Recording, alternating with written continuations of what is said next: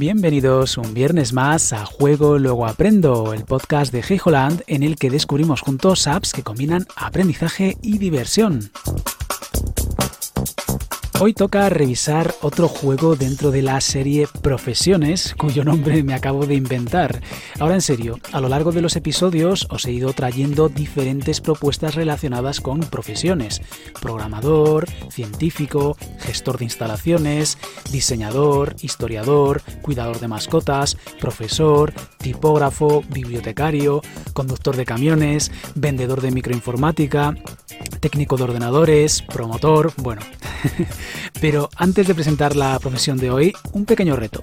¿Habéis logrado identificar todas las apps y juegos a los que hago referencia y que han aparecido a lo largo del podcast? La próxima vez que volvamos con algún contenido orientado a profesiones, os doy la solución. Espero acordarme, eso sí.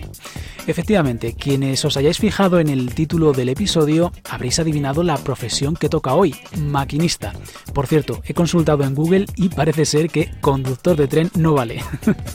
Siguiendo un poco la estela que vimos en los Track Simulator, Aclarar eso sí que no es la misma desarrolladora, Train Sim World nos propone ponernos en la piel de un maquinista para planificar recorridos y maniobrar diferentes trenes llevando mercancías y pasajeros.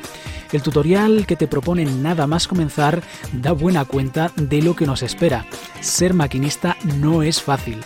Incluso aunque estéis acostumbrados a juegos de conducción, incluso pueden ser simulación, manejar un tren tiene poco que ver.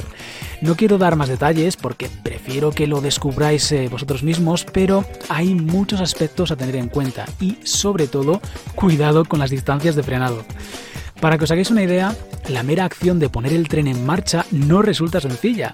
Hay tantos aspectos a tener en cuenta, tantos conceptos que aprender que al principio supone un reto.